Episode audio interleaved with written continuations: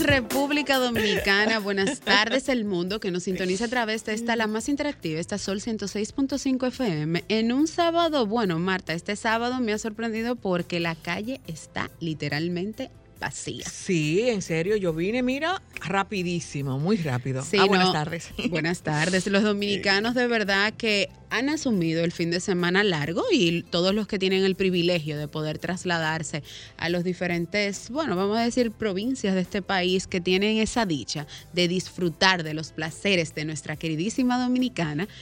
Que no lo, envidio de mal, pero lo envidio. Realmente. Bueno, Una, contentísima. una envidia sana. Contentísima de una vez más otra entrega de sábado de consultas aquí el interactivo de la orientación con un contenido súper importante como cada sábado tratando de llegar a los hogares dominicanos de la mejor forma acompañada de contenido noticioso, informativo y veraz a cargo de todos estos especialistas que día bueno, no día a día, sábado sábado tras tras sábado. sábado, siempre están dispuestos a colaborarnos. Yo de la mano a mi derecha, como siempre, con la bellísima, esa flor que irradia luz propia aquí en esta, en esta entrega de sábado de consultas, Marta Figuereo. Gracias. Debí venir, aunque sea sola, el sábado pasado para Oh. escuchar todas esas, eh, todo ese, ese derroche Uh. de palabras hermosas que tú tienes. Amén. Muchísimas gracias, Denisa, por tener tanta valoración exacta, por supuesto, de mi Uh, persona. Y buenas tardes, exacto.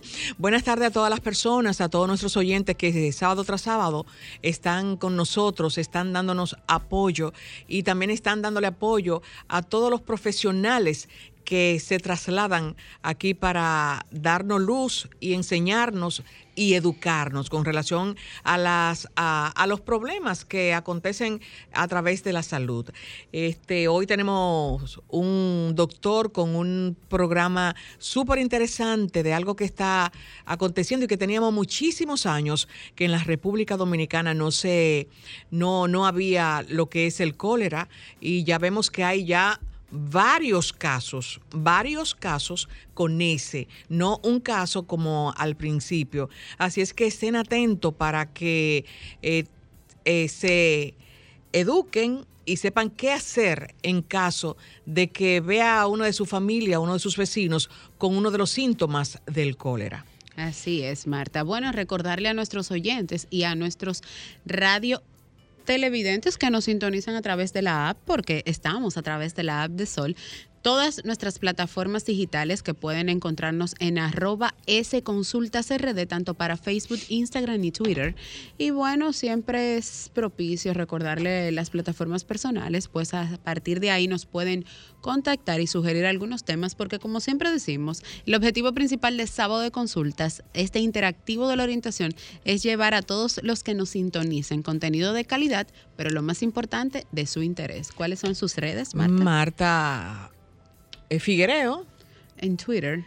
no, Figuereo rayita bajo Marta, y en Instagram es Figuereo M, Figuereom. Bueno, déjenme saludar eh, muy afamado, mi saludo al más sacrificado de este espacio, el señor Ricky Michelle Presbot, donde quiera que se encuentre, y recordar que su red social, la que él utiliza, es Twitter, como arroba, como él diría, Michelle underscore Ricky. ¿Ok, Marta? En todas sus plataformas. No, en el caso de todas las plataformas el Es la mío. tuya, Sí, correcto. así es. Bueno, pueden encontrarme en todas mis plataformas digitales como arroba Denisa Ortiz, 2S Denisa Ortiz. Ahí pueden sugerir temas, pueden contactarnos. Si están interesados en a- asistir a este espacio, que con gusto nosotros siempre abrimos las puertas de todas esas personas que la tocan. Así es.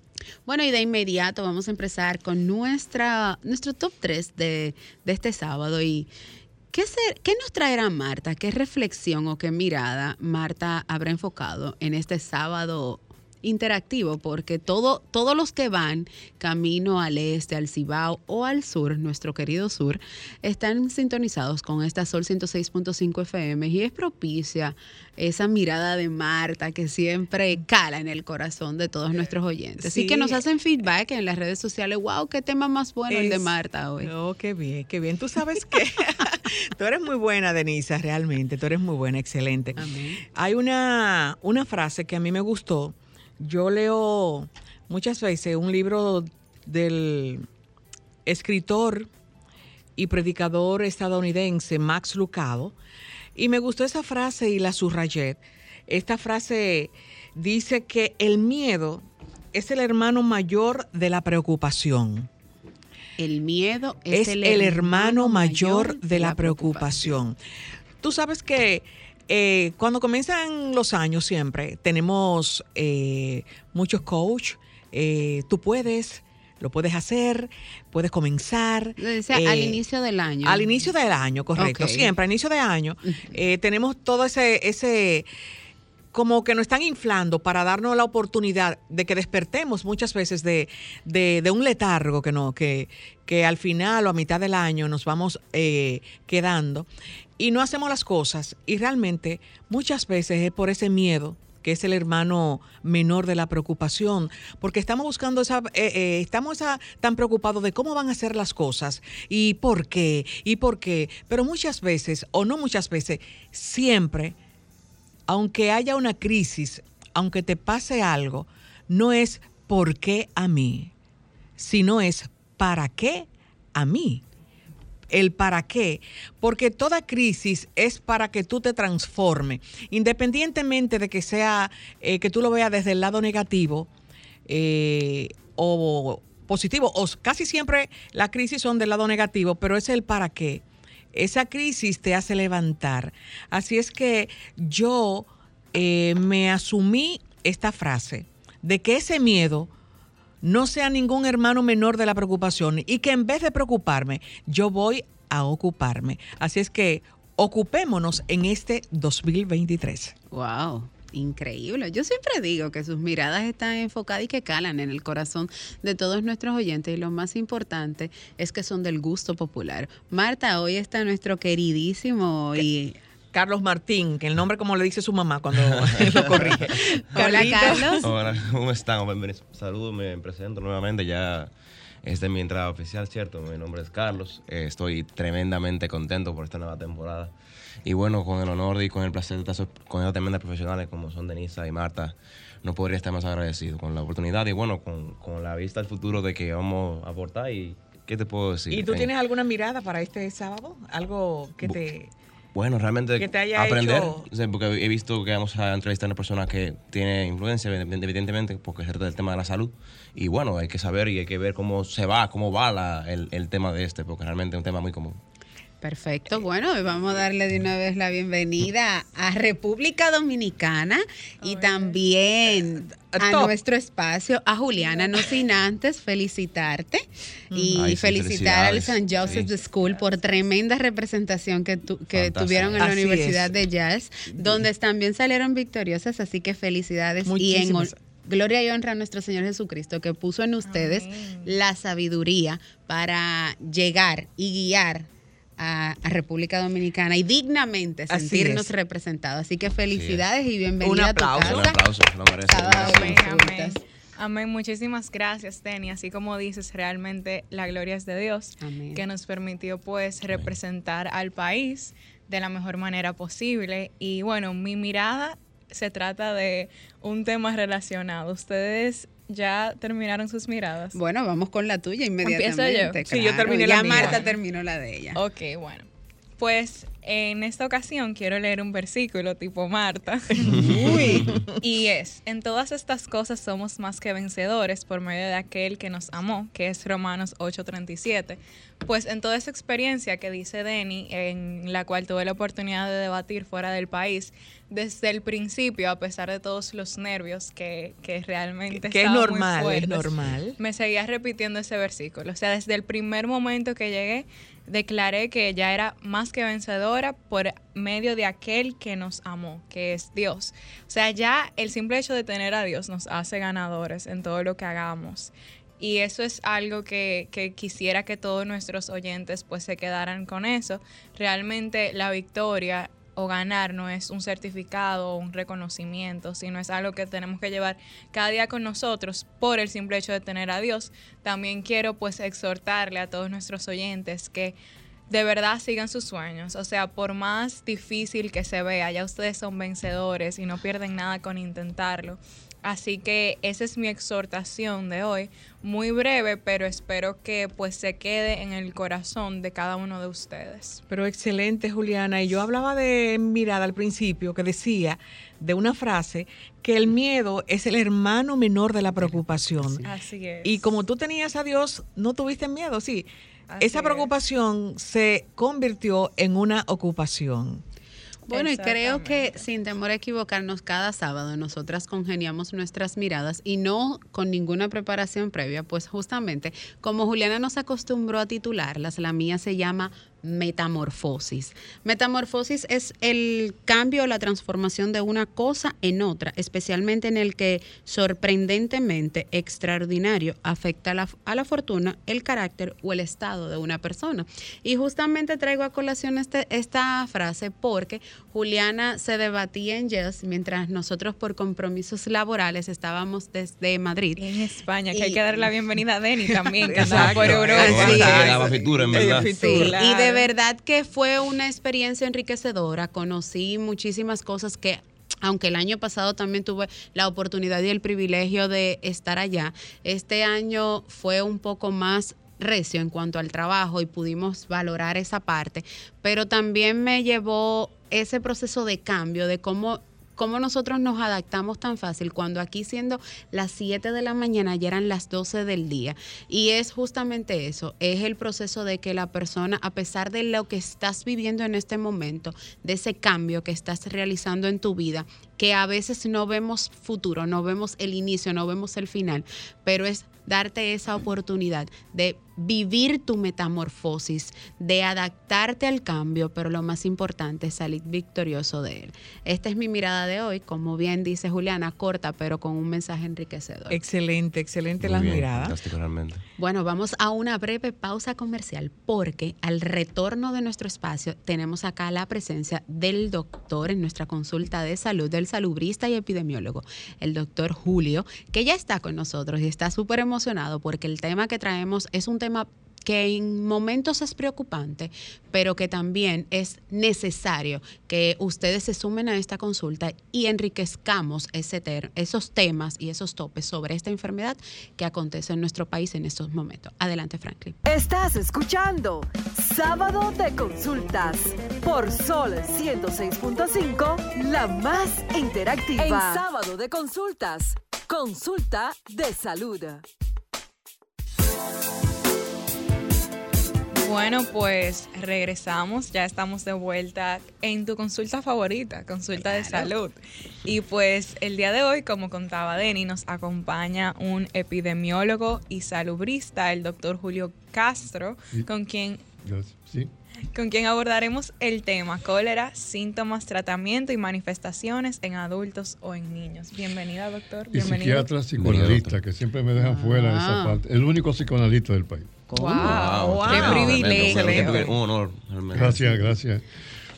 Doctor, Bien, bienvenido a este espacio, bienvenido. Bien. Y de entrada yo siempre digo que no podemos mencionar el cólera sin antes saber qué es. Entonces, ¿qué es y cómo se manifiesta el cólera? Bueno, el cólera es una enfermedad infectocontagiosa, aguda, porque inmediatamente se entra en contacto con el- la bacteria, el Vibrio cholera, que es como se llama, eh, se genera una situación en la que hay una desorganización en el sistema eh, digestivo, desde la boca hasta el ano. Entonces, se caracteriza por vómito y diarrea. Diarrea que es en agua de arroz, pero muy frecuente. La persona se deshidrata, sobre todo los niños, eh, tienen una mayor proclividad hacia lo que es la muerte por deshidratación. Entonces, por esto es que inmediatamente se da el proceso de rehidratación y reingreso, y para esto ya el doctor Clemente Terrero, director del hospital infantil, que como le dicen Angelita, Robert Reed, ya tiene disponible las camas suficientes para recibir cualquier eh, condición pediátrica que se presente. Este ya para dar una respuesta inmediata. En cuanto a lo que es la prevención, tiene una vacuna y ya se está procediendo a la vacunación. Y a lo que es el diagnóstico casa por casa, sobre todo en Santo Domingo Este. el Ministerio de Salud ha dispuesto los dispositivos, los recursos humanos suficientes para hacer lo que es la intervención en crisis y la respuesta rápida, así como se llama. Entonces eso es lo que se está haciendo. Invitábamos al alcalde Manuel Jiménez a que se sume, ya que somos amigos, amigos de la música. Porque soy músico del Coro Nacional y Coro de la Catedral. Y, pero lo he acompañado mucho en cuanto a la música. En cuanto a la música, excelente compositor. Y yo espero que él tenga éxito porque tiene tiempo. Ha habido mucha crítica en cuanto a lo que es la gestión de esta cartera que por mucho tiempo estuvo eh, gobernada por el PLD y genera lo que es el proceso de un poco de decepción. Pero nosotros, doctor, eh, en, con relación al cólera... No, vamos ahí, ahí. Eh, sí, yo quería preguntarle, eh, haciendo un paréntesis, y me excusa, que usted dice más eh, atención a Santo, Domingo, este, porque pensábamos como los brotes siempre han estado en Haití. ¿Qué, ha sucedido con esos pueblos de la zona fronteriza ah, y directamente trasladarse al este? Está bien. ¿Cómo se detecta? Muy sabia tú. no quería entrar a ese proceso evolutivo del cólera en, la isla española. Todos sabemos que en el primero de marzo del 2011 hubo un brote en Altibonito que tuvo sindicado a la Minutac, sobre todo los que regresaban de Nepal, los que regresaban de África, eh, trajeron como condición que ya en los transportes donde venían venían teniendo ya las condiciones de diarrea y vómito. Y ahí ya se estableció lo que fue en esa vez, recuerdo, el traslado hacia la frontera, para tratar de contener. Entonces ahí la, la línea fronteriza, lo que se llama el suroeste de la nación, Santiago, el Cibao Central, el Santo Domingo, el Gran Santo Domingo, en esa vez estuvieron cubiertos por, en ese tiempo estaba el doctor Bauta Roja en, el ministerio, y se hicieron unos trabajos espectaculares de contención. Y se dio lo que fue la condición de endemia. Se hubieron casos que se mantuvieron por debajo. Estos casos que se mantuvieron por debajo en cualquier cambio climatológico, entonces se da el rebrote. Ahora mismo entendemos que es un rebrote que se está dando. Se sospechan de más de 10 casos. Ya se está haciendo la contención correspondiente a través del Ministerio de Salud Pública, que es el rector. El responsable directo es el Sistema Nacional de Salud, en la persona del director ejecutivo, con todo lo que son las regionales. El sistema de salud está dividido por las regionales en todo el territorio en lo que es la 48.442 kilómetros cuadrados. Entonces ahí incide lo que es una población de más de 11 millones mal contados. Entonces esa situación... Sí, porque a mí no me contaron. ¿No te contaron? no. Sí, a ti te contaron porque tú eres dominicana. Pero no me contaron. Decimos lo que estudiamos la estadística y la demografía, que mal contado porque tenemos eh, muchas condiciones de migración, migración regular, migración irregular. Entonces, generalmente el proceso migratorio desde la Biblia que usted estaba mencionando ahorita, eh, son proclives a el proceso de transmisión. Son susceptibles y están expuestos.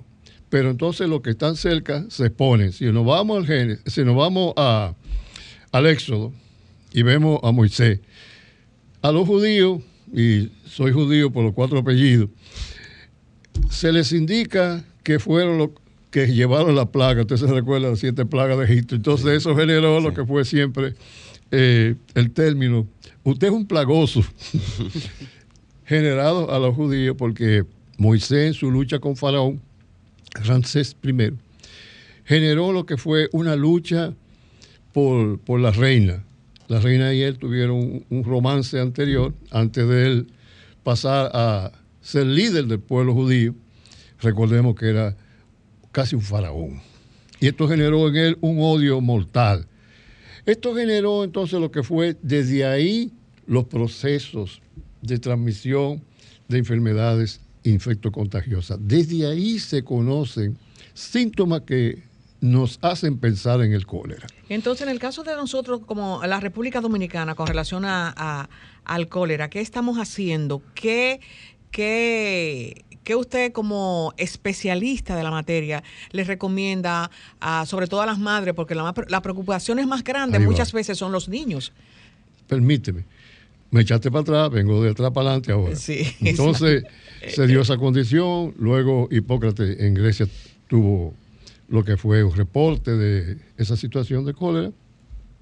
Luego lo que fue Galeno en Roma estableció lo que eran síntomas que parecían cólera. Se dio la primera pandemia de cólera que fue la de Bombay, la de la India, y esa se expandió por el mundo entero y mató muchísima gente. Entonces, esta viene ya desde África y viene desde posiblemente Nepal. Todavía no estamos claros si viene la cepa de, porque igual que la COVID, son cepas. Estas cepas, entonces, han generado lo que es la situación actual que tenemos ahora, más la evolución desde marzo, primero de marzo del 2011, la minutad y lo que fue el hacinamiento altibonito, pasó a Puerto Príncipe y como todo eh, proceso que va a una capital, Haití está dividida por 10 departamentos. De esos 10 departamentos comenzó a culebriar hasta la frontera. Vino a la frontera e impactó en la zona que veníamos diciendo. El suroeste de del país, Santiago, Cibao Central, Santo Domingo, el Gran Santo Domingo, y siempre ha quedado un poco eh, insidioso. Por ejemplo, en el dique, en el dique siempre hemos tenido eh, esos brotes por las condiciones de higiene. Recordemos que la Isabela y Osama, altamente contaminadas, muchas veces eh, tratados, por ejemplo, yo presido la Fundación Antígona y intervenimos, hacemos unas intervenciones por ahí, pero ahí hay unos mangles. Los mangles, me luce muy inteligente, tienen una condición. Reportan lo que es la infección del agua, la contaminación. Cuando tú ves mangle, tú tienes que saber que está infectado. Y generalmente está infectado de Chericha coli, que es materia prima del cólera. Porque el Vibrio cólera es primo hermano de, de la Chericha coli.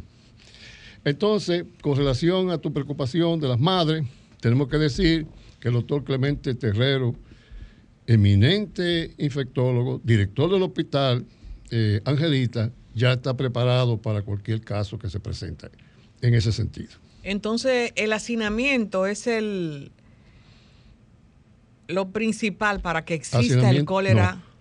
el mal manejo del agua y de los alimentos. El hacinamiento viene después. Doctor, ¿cuál sería el procedimiento al detectar una persona sospechosa de cólera? ¿Cómo debe proceder ese individuo? La notificación a las autoridades correspondientes. O sea, no ponerse al frente, porque ahora todo el mundo es un experto. Tanta lucha que da que tú vayas hacia el expertise. Pero ahora todo el mundo es un experto. Somos médicos todos los dominicanos. Óyeme, no, no, mira, a fulano le dio esto, toma esto. Están los medicamentos. un té así, de Tayota y eso. Sí. Está la vacunación, eh, que se ha dicho de paso, nace en Suecia hace bastante tiempo, pero ya aquí tenemos la vacunación. Entonces, se ha dicho que 95 mil dosis de vacuna es poco, pero ya se están haciendo los arreglos pertinentes para que entonces estemos cubiertos todos, concentrados en Santo Domingo Este, que es la preocupación. ¿De dónde usted? De aquí, del distrito. Del distrito. Nacional. ¿De qué parte del distrito? Así que pensamos los, epidemiólogos. Ahí de la, de la Bolívar. No, el Evaristo entonces. Por urbanización real. Bueno, pues ya usted está un poco protegida ahí. Entonces, protegido es una condición importante. Pero entonces vamos a hablar de lo que es el expuesto. El expuesto es la persona, ese niño, esa persona que está desvalida, que tiene crónica, diabetes, tuberculosis, todas las... Entonces son proclives que cuando entran en contacto con el vibrio cólera, eh, ya eh, es más fácil que su sistema inmunológico no pueda defenderlo. Entonces comienzan a tener la sintomatología que ya la hablamos, vómito y diarrea. Diarrea en agua de arroz, profusa y continua, que deshidrata al sujeto. Doctor, ¿y dónde usted entiende que se ve más, ejemplo, los síntomas? ¿En jóvenes? Ejemplo, de mi edad, yo tengo 21 años. Yo conozco de jóvenes que le ha dado cólera, ejemplo, eh, por que lo contraen por alimento, por, por tipo de, algún tipo de eh, proceso De bebida. de bebida. Y entonces, ¿dónde usted recomienda? No, no, pero ¿Dónde, espérate, dónde se ve tú me- más? tú me estás dando un dato importante. Tú me dices que tú has visto casos de cólera. Sí, o sea, yo he visto, ejemplo, en jóvenes, en mi- de mi edad, incluso hasta más pequeños. Ya, por lo menos en mi caso particular, he visto jóvenes de 18 años que pasan En este brote, Eh, bueno, no, este lote no, pero en, hacia anteriores años, en años, En- años previos, sí. en el, en el 2011, Sí. ya, ese ya se está yugulado. Ahora mismo solamente tenemos más o menos más de, de 10 casos. más- eso es lo que tenemos, de sospechoso. Entonces, ¿por qué hacemos este hincapié? Y vamos a aprovechar esta joven plataforma. Gracias, doctor. Siga, usted vuelve. Ya está convocada. Estoy pegado aquí. Exacto. Estoy pegado porque tengo a Mangru allí. Fíjate, tengo más de 40 años en la televisión. Vamos a hacer una parte. Hoy tenemos una, re- una reunión en el sindicato de técnicos de la, de la, de la, de la comunicación y la, y la televisión, porque vamos a reestructurar lo que son las pensiones, la seguridad social de los técnicos Excelente. que están en unas condiciones, algunos tienen situaciones familiares muy difíciles. Y hoy a las 4 nos vamos a reunir para que a veces entramos en discusiones y nos vamos a rabazo cuando se habla de seguridad social, pero vamos a tratar de darle seguridad social. Excelente. Volviendo al caso de los jóvenes, generalmente de los niños, Ok. Porque se maneja la leche, se maneja el biberón, ese famoso biberón que recomendamos a las madres que eh, todo lo que es la lactancia materna tiene ahora que tener un cuidado especial. En el momento de que se lacte, tiene que lavarse bien, higienizarse bien los senos, entonces lactarlo de una manera confortable, tranquila, para que no se sienta incómodo con mucha higiene.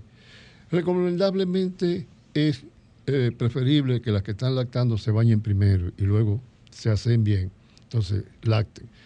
El uso del biberón y del bobo, nosotros ya tenemos una condición en contra, una campaña que hizo UNICEF, y vamos en contra sobre todo del bobo que se cae. Pero todavía hay madres que persisten que para que el niño se tranquilice le ponen un bobo. Por eso O que una dicen- tablet, o una tablet. Doctor, No, vamos, vamos a una pausa Ah. para poner los teléfonos para que nuestros oyentes puedan hacerle preguntas. Gracias. Adelante, gracias. Franklin. Adel- Comunícate 809-540-1065. 1-833-610-1065 desde los Estados Unidos. Sol 106.5, la más interactiva. Bueno, regresamos al aire, doctor. Y tenemos oyentes, tenemos No, llamadas. Bueno, aún aún no, no. tenemos llamadas, doctor, pero yo sí quería preguntarle cuál es la tasa de mortalidad del cólera. O sea, ¿es probable que una persona con cólera pueda perder su vida por esa enfermedad? Sí, generalmente si no se cuida a tiempo, he hecho una pregunta muy importante de contención, si no se cuida a tiempo la persona se deshidrata, muere, entra en fallo cardiorrespiratorio, sufren problemas cerebrovasculares y, y mueren por deshidratación. La, deshidrata- la deshidratación mata. Tenemos Wow. contactos. Bien. Buenas tardes, ¿quién nos habla y desde dónde? Buenas tardes, eh, de aquí de Santo Domingo. Adelante con su inquietud al doctor. Eh, no, yo quiero hacer una sugerencia. Mire, yo eh, viví en África tres Oh, años, Wow. eh, en un país donde era, era endémico el cólera. Y lo más importante, yo creo que, sin alarmar a nadie, la promoción eh, por salud pública debe darse ya, porque realmente la, la- el cólera tiene una alta tasa de mortalidad. Sí, Entonces yo creo que muchas veces nosotros nos perdemos en que queremos promocionar pizza y queremos promocionar hamburger en la televisión y a veces no estamos educando al pueblo eh, con todas las medidas higiénicas, porque el problema del cólera es todo el control de medidas higiénicas. Ok, gracias. Muchas gracias a usted Gracias por a su, muchas gracias. a usted. por su Aporte. Un gran, Muy interesante. un gran aporte. Doctor, ahí uniendo la inquietud con el, el oyente, Sí. quiero que usted nos explique de qué forma humanamente posible sin analíticas, ¿verdad? Sí. Podemos darnos cuenta cuando algo me cayó mal, porque como bien dijo ahorita, ahora todos somos especialistas Oh, sí. epidemiólogos y cada vez que uno tiene o una diarrea o vómito, ahora tenemos cólera. Entonces, ¿cómo humanamente posible puedo dar diferenciarme de que yo Sí. en vez de tener cólera, tengo una, me cayó un alimento mal, por ejemplo. Muy bien. Esta es una, una incidencia, porque ese es el término que hay que usar, que corresponde y compete a gastroenterología, a epidemiología y a infectología. Esas son las especialidades que tienen que cubrir nosotros la población entera, porque el epidemiólogo analiza y vigila.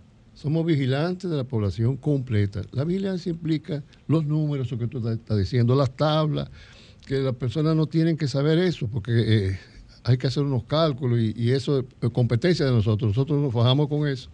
Y ahí sabemos lo que son las proyecciones, las tendencias por, por, por cinco años, por diez años, por dos años. Entonces podemos agarrar lo que prevalece, la prevalencia, la prevalencia de puntos, que a veces es muy puntual, la de periodo, y entonces ahí vienen las intervenciones. Entonces ahí viene el salubrista y hace la recomendación a las autoridades correspondientes de qué programas deben activarse para contener. Tu pregunta es muy inteligente, porque esto implica ahora, y la pregunta del oyente también, la, recomendación del oyente también, porque esto lleva a las autoridades a dar respuesta en varios niveles ahora. Ahí tienen que entrar las autoridades que tienen que ver con el agua, el INDRI, tienen que entrar entonces ahí- Tenemos un contacto y yo quiero hablar Se con cayó. eso en relación a. ¿Se cayó? Eh, eh, perdón, se cayó la llamada, doctor. Con relación a Qué esto, pena. no solamente eh, los ayuntamientos y salud pública, el ministerio, sino la CAS y el. INDRI. Sí. Correcto. Porque nosotros vemos en muchos sectores, sobre todo carenciados, donde las personas desvían las tuberías. Ah, sí. Entonces no hay un control. sí. Cuando vivimos en control y cuando vivimos en, con, eh, con la responsabilidad y el respeto, hay menos enfermedades. Porque a mí no me importa ah, no, a él que no le llegue. Yo desvío este tubo, eh, tengo un lavadero aquí de lavar carro, o yo tengo tal cosa. Entonces, esos desvíos y yo poniendo tubo, porque yo no soy especialista en tubo, Sí, sí. o también yo saco mi basura, mis desperdicios y no me importa tirarlo, no en una bolsa, sino tirarlo así al, al- al aire libre. Y muchas veces le estamos echando la culpa a este o a cual, pero ¿qué yo estoy haciendo? Por esa misma línea, doctor, en cuanto usted menciona que las autoridades deben de tomar el control, pero lo que dice Marta, hay individuos que pues están afectando también las situaciones y esos factores. Entonces, ¿qué puedo hacer yo como individuo Ah, para sí. prevenir el cólera? Fíjate, ha hecho una- han hecho una pregunta muy importante. Fíjate, no dije que deben las autoridades. Las autoridades ya están actuando. Sí, sí, usted Están lo dando dijo. respuestas Sí. rápidas, porque si lo Yo estoy hacemos afirmando así... lo, lo de usted. Sí, claro, si hablamos así, hablamos irresponsablemente. Correcto. Y tenemos que saber que las autoridades han reaccionado, sobre todo por un elemento muy importante. ¿Cuál es la actividad más importante de nosotros económica? El turismo. El turismo. Entonces, si le damos por la cabeza y le damos por la madre al turismo, ya vamos a tener lo que es una disminución en la posibilidad de atender otras necesidades de la población, porque va a disminuir lo que es el proceso de ingreso a los estamentos que tienen que ver con la retención, la regulación, la distribución de, la, finanza. Entonces ahí ya vamos a tener una situación sumamente difícil. Entonces tenemos que proteger el turismo sin ser irresponsables. Es por esto que me alegra tener un- esto es una plataforma muy joven, muy ágil. Muchas gracias. Tenemos Sí. un contacto, ven, el contacto cayó. para que el doctor siga viniendo. Se cayó la llamada. Eh, pero eh, las autoridades, eh, hay una debilidad en las autoridades, que es el seguimiento.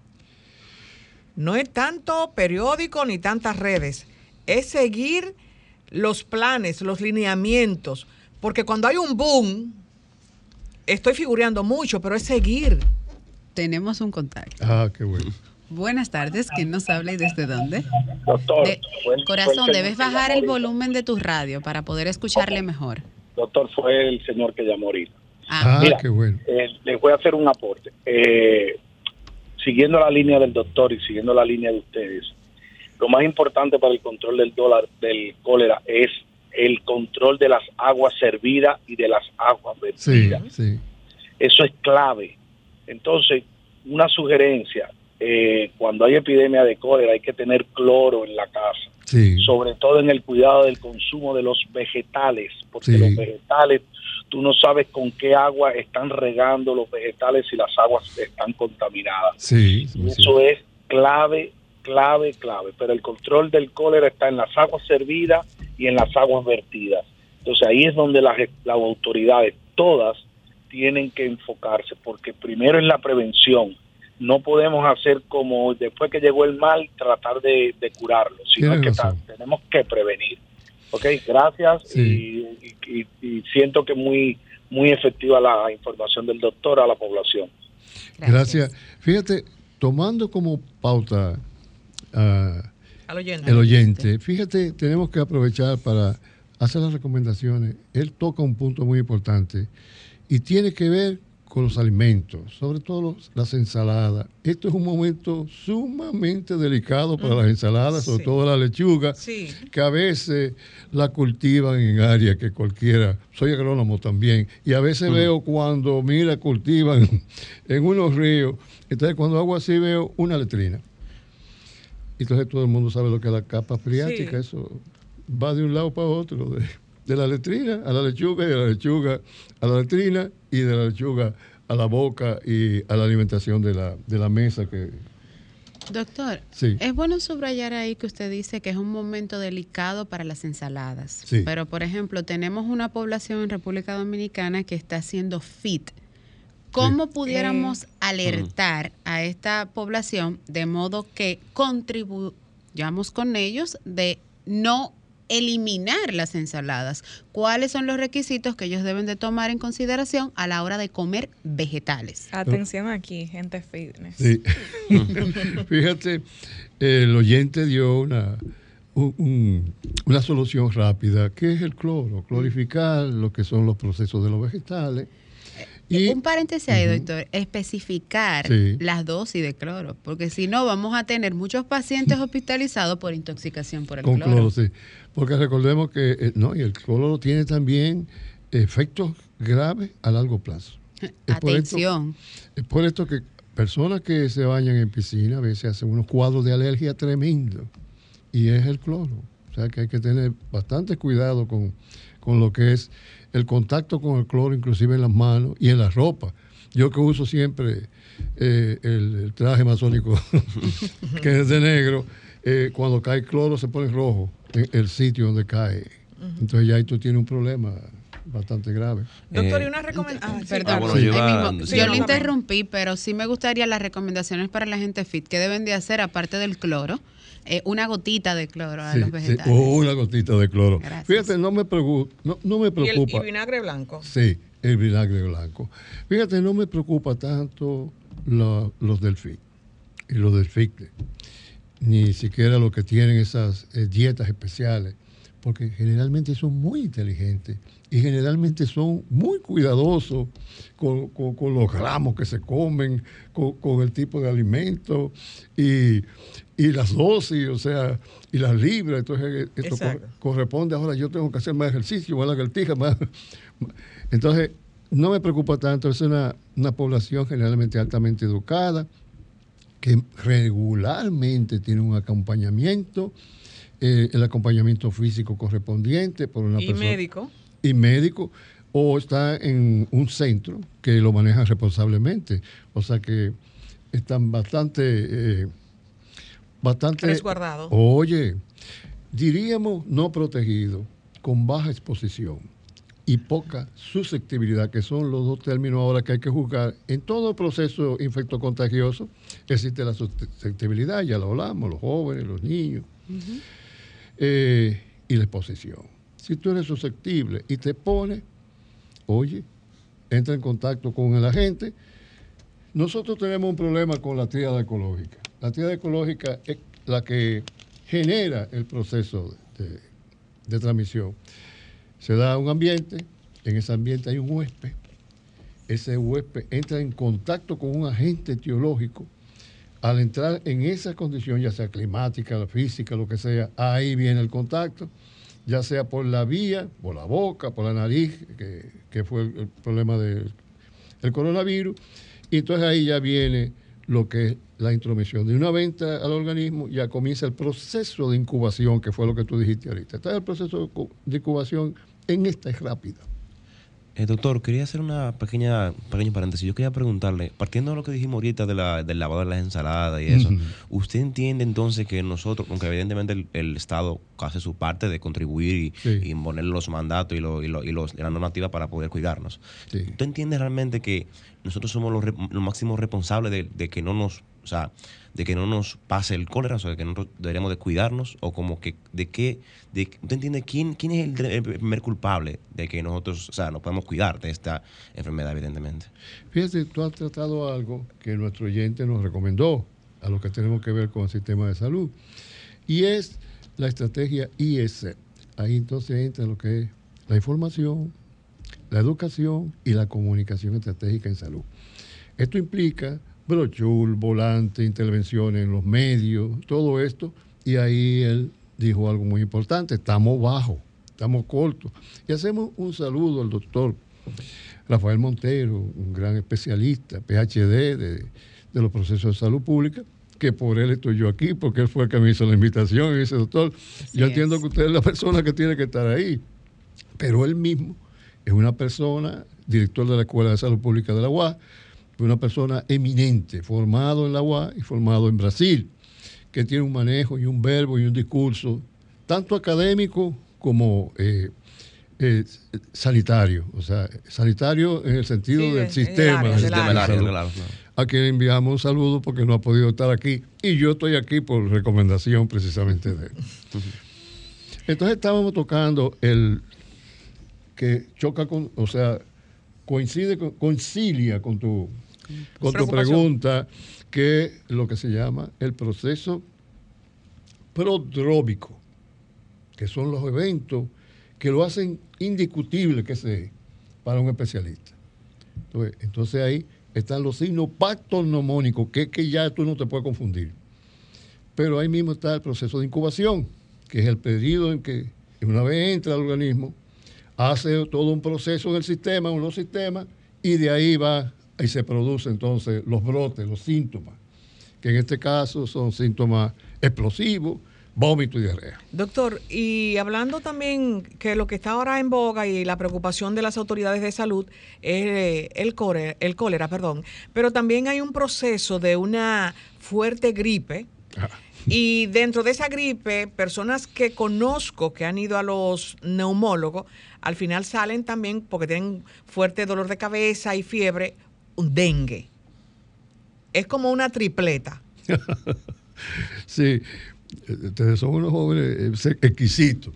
Fíjate, ha tocado lo que se llama para nosotros el perfil epidemiológico, que es de atención de los epidemiólogos y saludistas. Entonces nosotros estamos pendientes de lo que es el perfil epidemiológico. Aquí hay una, una cantidad fija de eventos que aversa la salud, que van desde los crónicos transmisibles, crónicos no transmisibles, agudos transmisibles, agudos no transmisibles, que inclusive van los que son, que tienen que ver con los accidentes de tránsito, que somos nosotros eh, los, los líderes en el mundo de, de la mortalidad. por- Por tenemos un programa, el PREMAP, de prevención de mortalidad por accidentes de tránsito. Entonces, ese perfil epidemiológico que tú competentemente has señalado es lo que nosotros siempre estamos cuidando.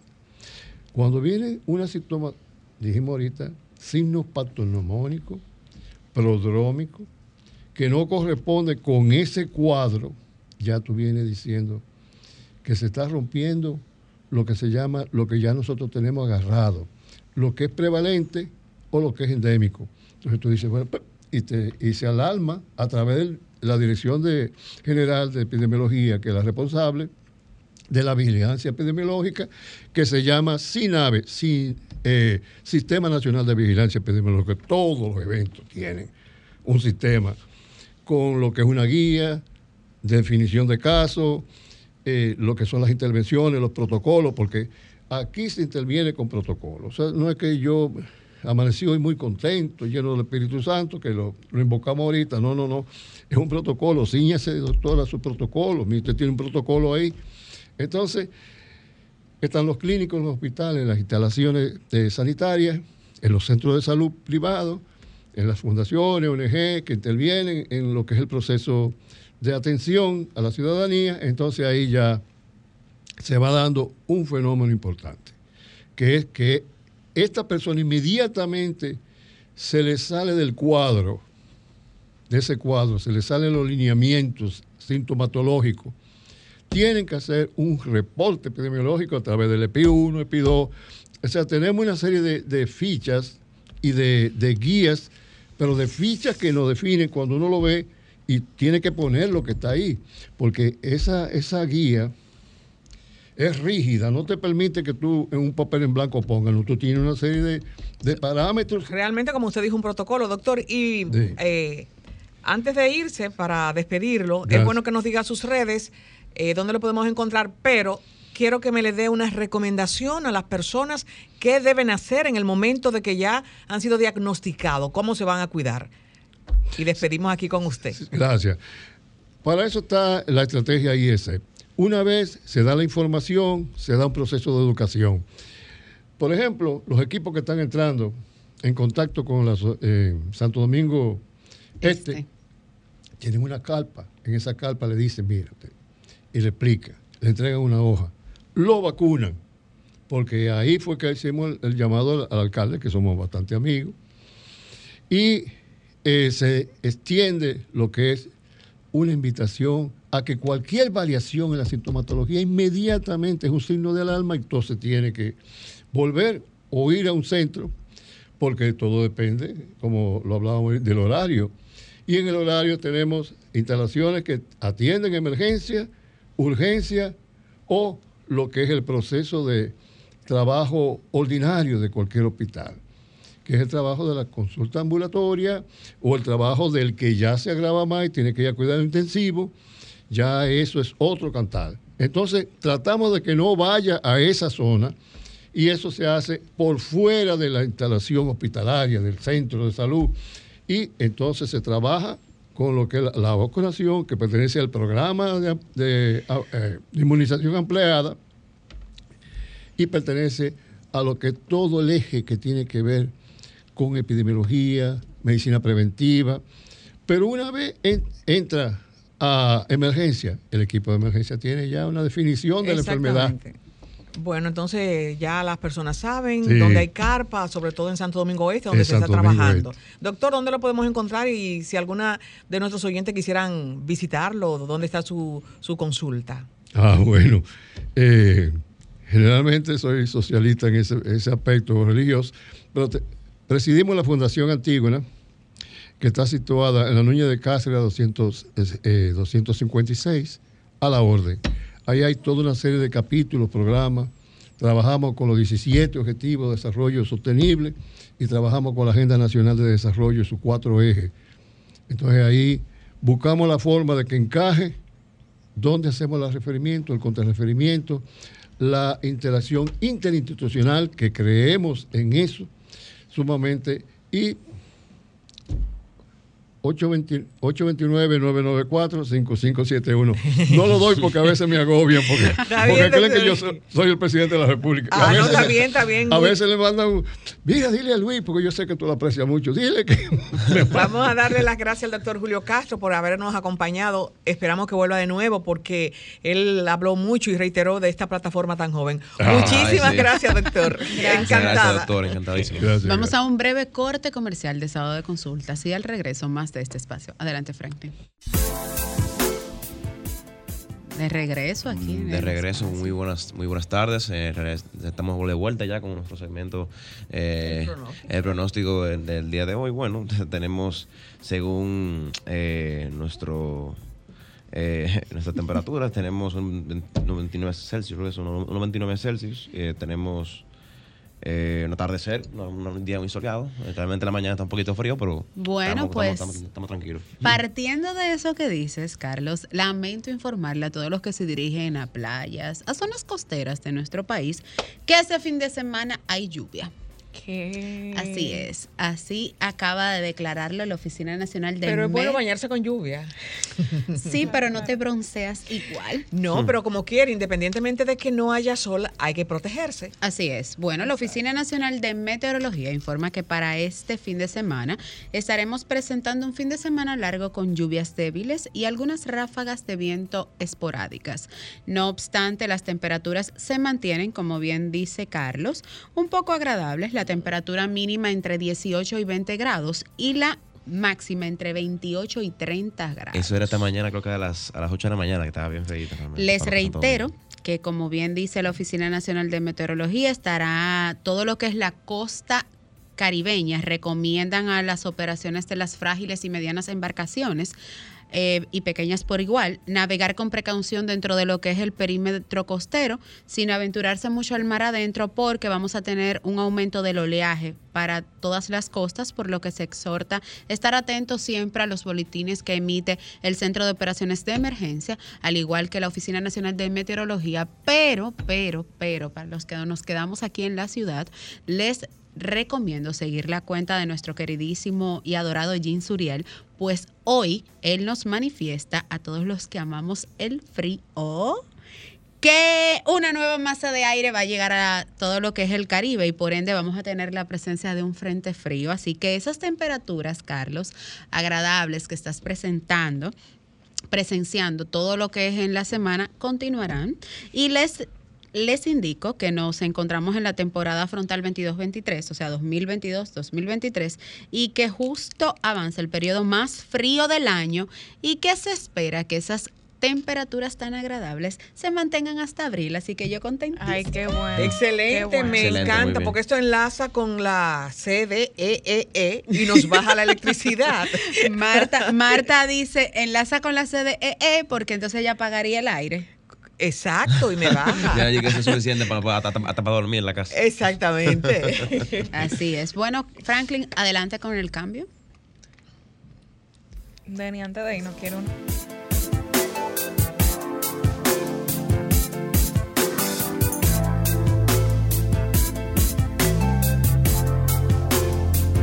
Ahora, en sábado de consultas, consulta de entretenimiento.